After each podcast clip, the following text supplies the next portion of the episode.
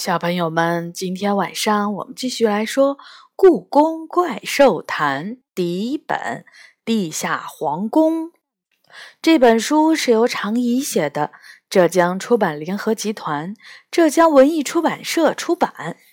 今天我们来说第十五章：我吃了冻光宝石。本报主编梨花深夜未归，猫语版暂时停刊。摘自《故宫怪兽谈》六月十六日第一百五十一期。我们拼命地跑，一道电光从我的耳边闪过，怪兽行时在追赶我们。第二道、第三道电光也飞过来了，第四道电光擦到了杨永乐的后背。啊！他叫了一声。但是并没有停住脚步。这时，没有什么能阻止我们前进的脚步。呼啦呼啦的声音从天空中传来。糟糕，行石飞起来了。行石的鹰爪并不适合奔跑，但它的翅膀却强大无比。怎么办？元宝傻眼了。这边。杨永乐一转身，钻进了一座倒塌的宫殿。梨花和我紧接着钻了进去，元宝却因为太胖而被卡在了入口。快！我们拉住他的手，使尽全身力气把他拽了进来。这时候，行时已经追到了入口，但这个小小的入口。高大的怪兽是无论如何也挤不进来的。一道道电光从入口的地方打进来，不停地击中洞里的石块。我们每个人都紧紧贴在入口的两侧，这样行石就打不中我们了。过了好一阵儿，洞口外面才安静下来。梨花竖起耳朵听了一会儿。又用鼻子在空中闻了闻，才轻声说：“他走了，喵。但是应该在离我们不远的地方等我们出去。”大家一下子瘫坐到地上。我一把抱住杨永乐和元宝，我想死你们了。杨永乐却生气地把我推开：“你这个丫头！”这么好玩的冒险，怎么能不带上我们？咱们还算是朋友吗？好玩儿，我可没觉得好玩儿。我睁大眼睛说：“你们怎么知道我在这儿？还不是因为你留下的纸条？纸条？对了，我想起来了，在跟着手造童子离开的时候，我留了一张纸条，压在枕头下面。”请不要担心，我和手造童子在一起。刚看到纸条的时候，我觉得很奇怪。听灶王爷说，手造童子已经消失很多年了，怎么会突然出现呢？于是我和元宝连着几天守在御膳房，想等手造童子出来，等了四天都没见着。就在我们打算换个地方的时候，他却自己冒出来了。杨永乐说：“结果那家伙怎么也不肯说你去哪儿了，所以我们把他揍了一顿，他就什么都说了，还把我们送了下来。”元宝挥着拳头说：“我摇了摇头，你们揍了他，那可不太好。”从升降梯一下来，就看见一只怪猫在等我们。杨永乐接着说：“我们明明和他说要去找你，但他却把我们带到了女巫师那里。托雅巫师吗？他和你们说了什么？”说到这儿，元宝捂着肚子笑起来。他说：“杨永乐根本当不了萨满巫师。”因为，因为，因为他是男孩儿，男孩儿为什么当不了萨满巫师？杨永乐生气地说：“我和他吵了一架，他吵不过我，就把我们关到了那座破宫殿里，还让行时来看着我们。元宝呲了一下鼻子说：“明明是你吵不过他，还差点儿哭鼻子。”杨永乐狠狠地瞪了元宝一眼，元宝才闭嘴。我低下了头，都怪我，我还以为那张邀请卡与我爸爸妈妈的失踪有关，才跟着手造童子跑了出来。什么邀请卡？元宝问。于是我就把动光宝石发光，收到奇怪的邀请卡，被手造童子送到这里，见到了托雅巫师和妙音鸟等等，所有事情都给他们讲了一遍。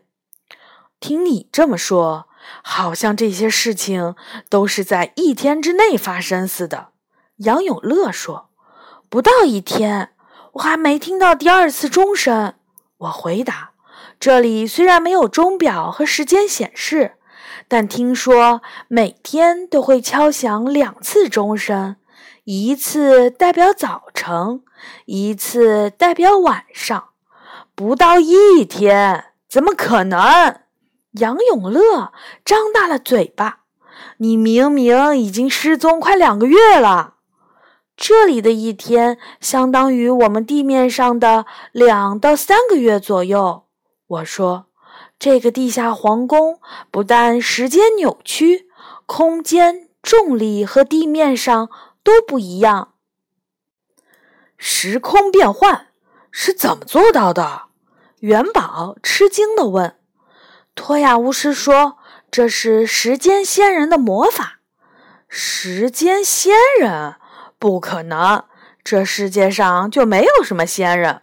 所谓仙人都是超能力拥有者，元宝一脸不相信地说：“可是，就是拥有超能力的人，也不可能改变一个地方的时间、空间和重力。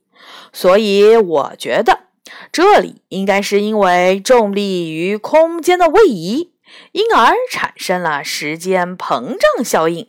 当然，这也可能是四维空间现象。”我觉得现在不是讨论这些的时候。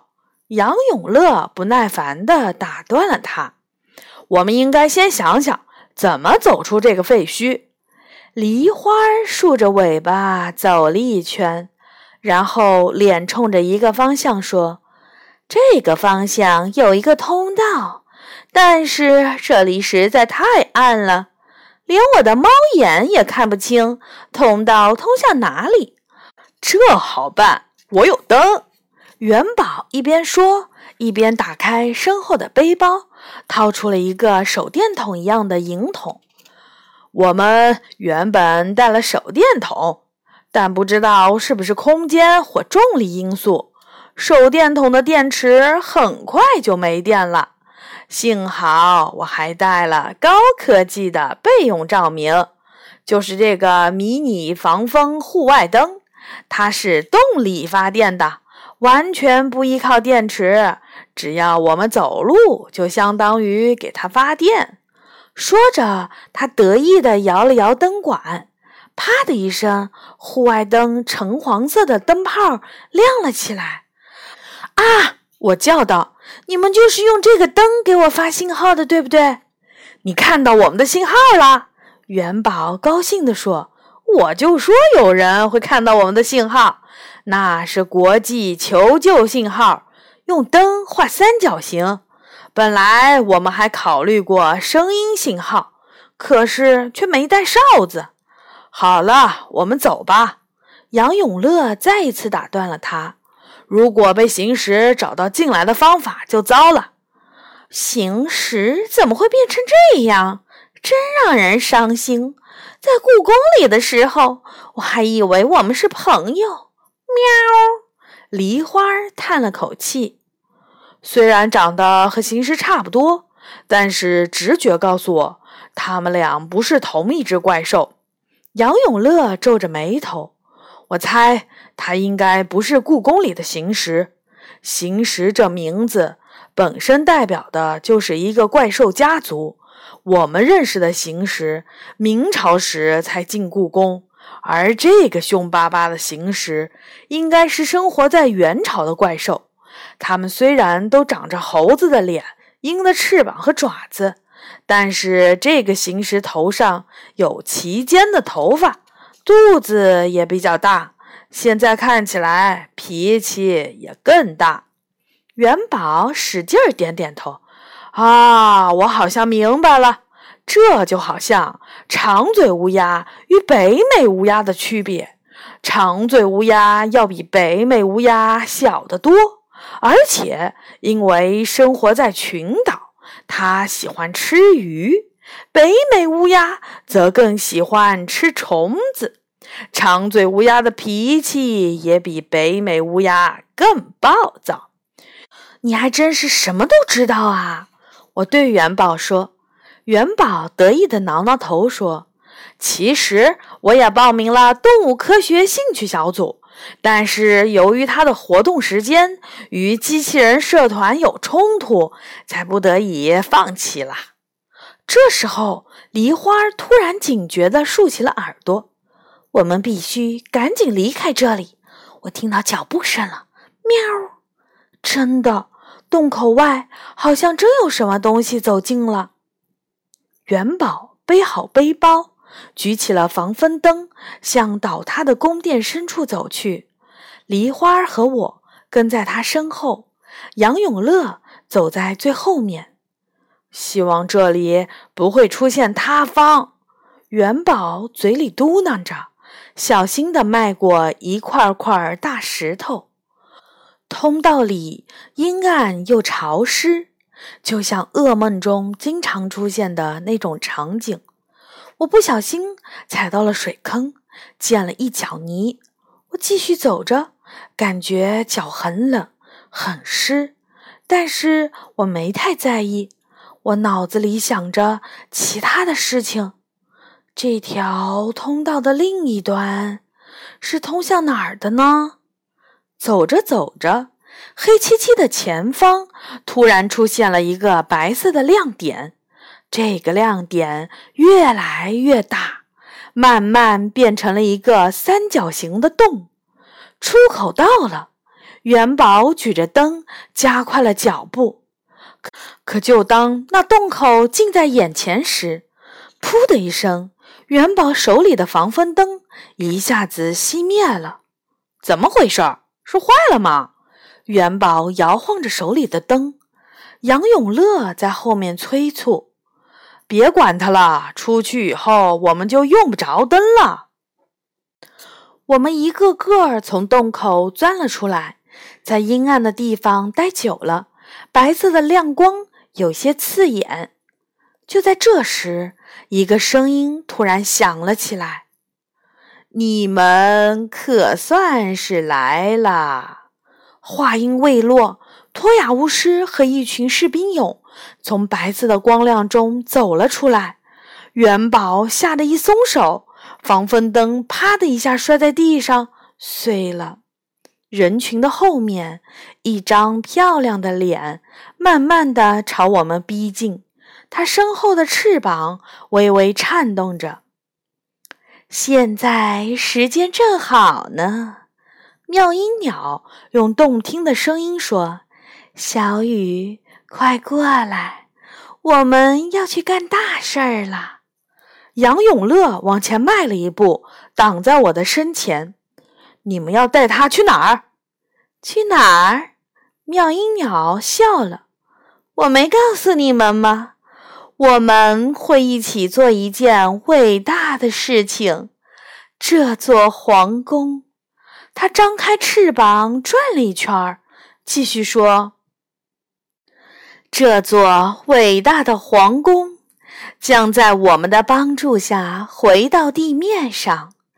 那时候，它会变成人间的仙界。”就像传说中的蓬莱岛和昆仑山一样，实现人类长生不老的愿望。你是说，就算这座皇宫回到了地面上，也能保持与外界的时间差？元宝歪着头问。当然。元宝皱着眉头说：“这不科学。如果说这座皇宫脱离地下空间，回到正常空间范围内，地理位移就会让时间、空间和重力都恢复正常，哪有什么长生不老啊？”孩子，我虽然听不懂你在说些什么，但我要告诉你，很多时候魔法是没法解释的。妙音鸟微笑着说：“就像现在。”他伸出一只手，轻轻地往上面吹了一口气，那口气慢慢地汇聚在一起。变成了一个盛满金色液体的气泡，那气泡美极了，闪着珍珠般的光芒，所有人的眼睛都被它吸引住了。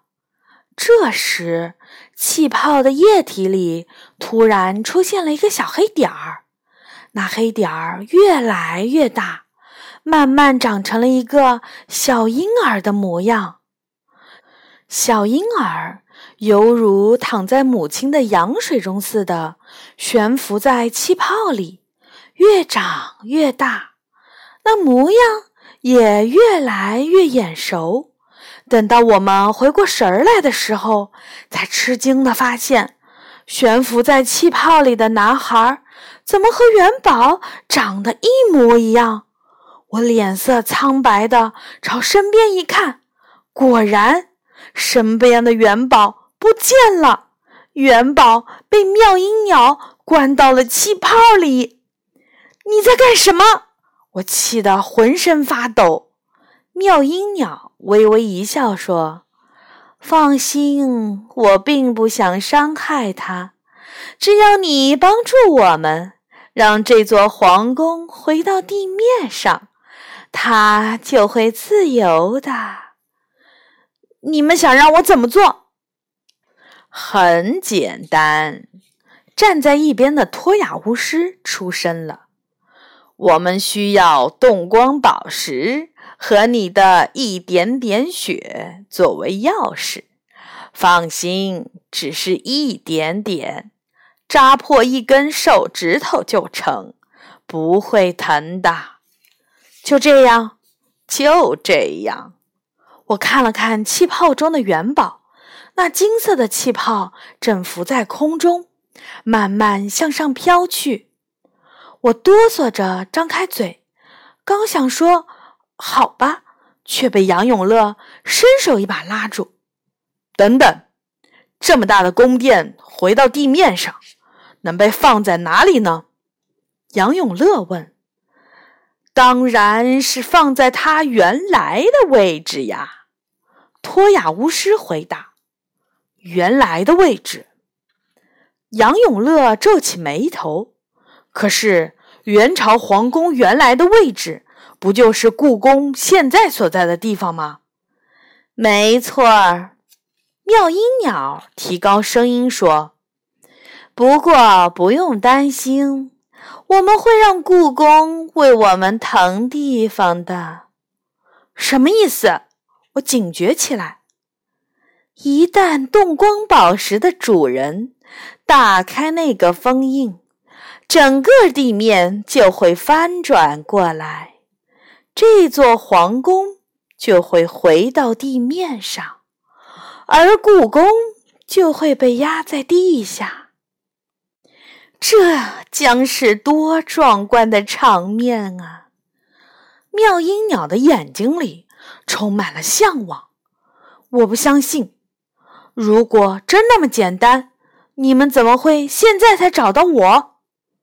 虽然早知道这件事，可是我们找了那么多年，都没有能找到那个封印的位置。他笑了，但那笑容却让人不寒而栗。多亏了你们人类帮我们找到了它。人类最可爱的地方就是充满了好奇心，总是想探究些秘密。于是你们挖开了故宫的地面，发现了几块砖和木头，就以为自己已经找到了元大都皇宫。其实，却是帮我们打开了密室，多奇妙啊！你是说隆宗门外的考古现场？我呆呆地注视着托雅巫师，托雅巫师挺起胸笑了。我说：“这么多年，为什么找不到密室？原来它那么靠近地面。”那种地方，时间过得太快，会让我们这里的人迅速变老，所以才没人找过那里。人类帮了我们这么大的忙，我们当然也要回报他们。妙音鸟俯下身，靠近我的脸说：“我的皇宫回到地面。”人类的寿命就可以延长，我会让你和你的朋友们都长生不老，永远拥有一张年轻的脸，就像乌都干一样。他指了指身边的托雅巫师，那个已经六百八十岁却依然有一张四十岁脸的女人，看着她蜡像一样的脸。塑料一样的皮肤，冰冻的微笑，我打了个冷战。不，我不想变成他那样。可是我不想这样。我小声说：“你说什么，我的小女孩？”妙音鸟不敢相信地看着我。我说：“我不想这样。”不知道哪里来的勇气，我大声说。我不想长生不老，也不想把故宫埋到地下。我爱故宫，我从小生活在那里，那里有我熟悉的宫殿，有我的动物朋友们，有我爱的怪兽、神仙们。那里还有我和妈妈最后的回忆。说到这儿，我抽泣起来。此刻，我是多么想念妈妈办公室那间温暖的小屋呀！这些都不重要，我的小女孩儿。妙音鸟说：“尤其是和妈妈的回忆。只要你帮助我，你还会和你的爸爸妈妈有源源不断的回忆。”说完。他微笑着，用手指着半空说：“看，你的爸爸妈妈不是在那里吗？”我的心扑通扑通直跳，战战兢兢地抬起头。他没骗我，黑暗的半空中漂浮着三个大大的金色气泡，除了有元宝的那个气泡。另两个气泡里映出了我熟悉的身影，妈妈还是穿着那件灰色呢子外套，和离开北京的那天一模一样。爸爸的头发有点乱，身上的毛衣沾了土，他们表情宁静的悬浮在泡泡里，就好像睡着了一样。爸爸妈妈，我跳了起来。他们很好，只是还要多睡一会儿。我说过，我不会伤害任何人，尤其是你。妙音鸟用它无比美妙的声音在我耳边说道：“相信我，跟我走吧。”只要轻轻把动光宝石放进那个小洞里，你的生活就会和以前一样美好，不是更加美好。那声音有着可怕的魔力，我如被催眠般的拉住妙音鸟的手，满脑子想的都是和以前一样，有爸爸。有妈妈的生活。这时，杨永乐的声音突然在我耳边响起来：“不要相信他的话，他在骗你。”我茫然的看着他，他一下子跑到我的身边，拼命摇晃着我的肩膀，喊道：“快醒醒！他在骗你，在骗你呢！”几个士兵勇冲了上来，拉住他的胳膊，拼命往后拖。“快醒醒！快醒醒！”杨永乐仍然大声的叫着。啊！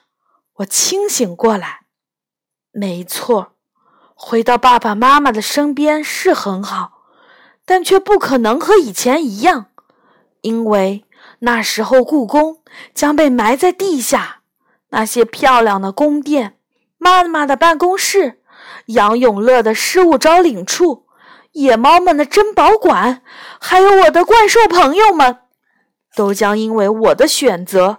而被埋在地下，永远长眠在无尽的黑暗中。妙音鸟说：“这些不重要，不，这些对我来说都是最宝贵的东西。”我拼命想要甩开妙音鸟的手，但却怎么也甩不开。太晚了，小女孩，太晚了。你现在必须跟我走，妙音鸟火了。无论你愿意不愿意，你都要充当我们的钥匙。说着，它展开翅膀，眼看就要飞起来。就在这时，我扯断了脖子上的红绳，把动光宝石耳环一把塞进了嘴巴。妙音鸟睁大了眼睛，震惊的说不出话来。你不会？托雅巫师冲到我的身边，可是我真的吞下去了。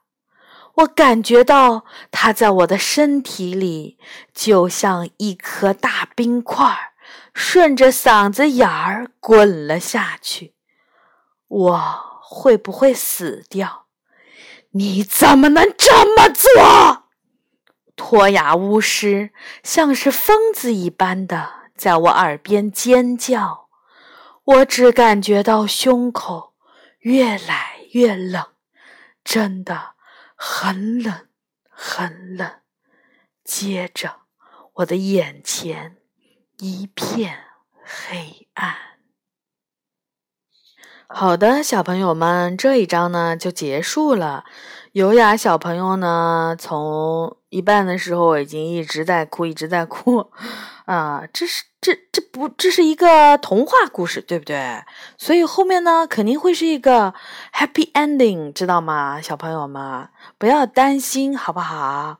嗯，我们下一次会来说第十六章《荒原村与快快村》。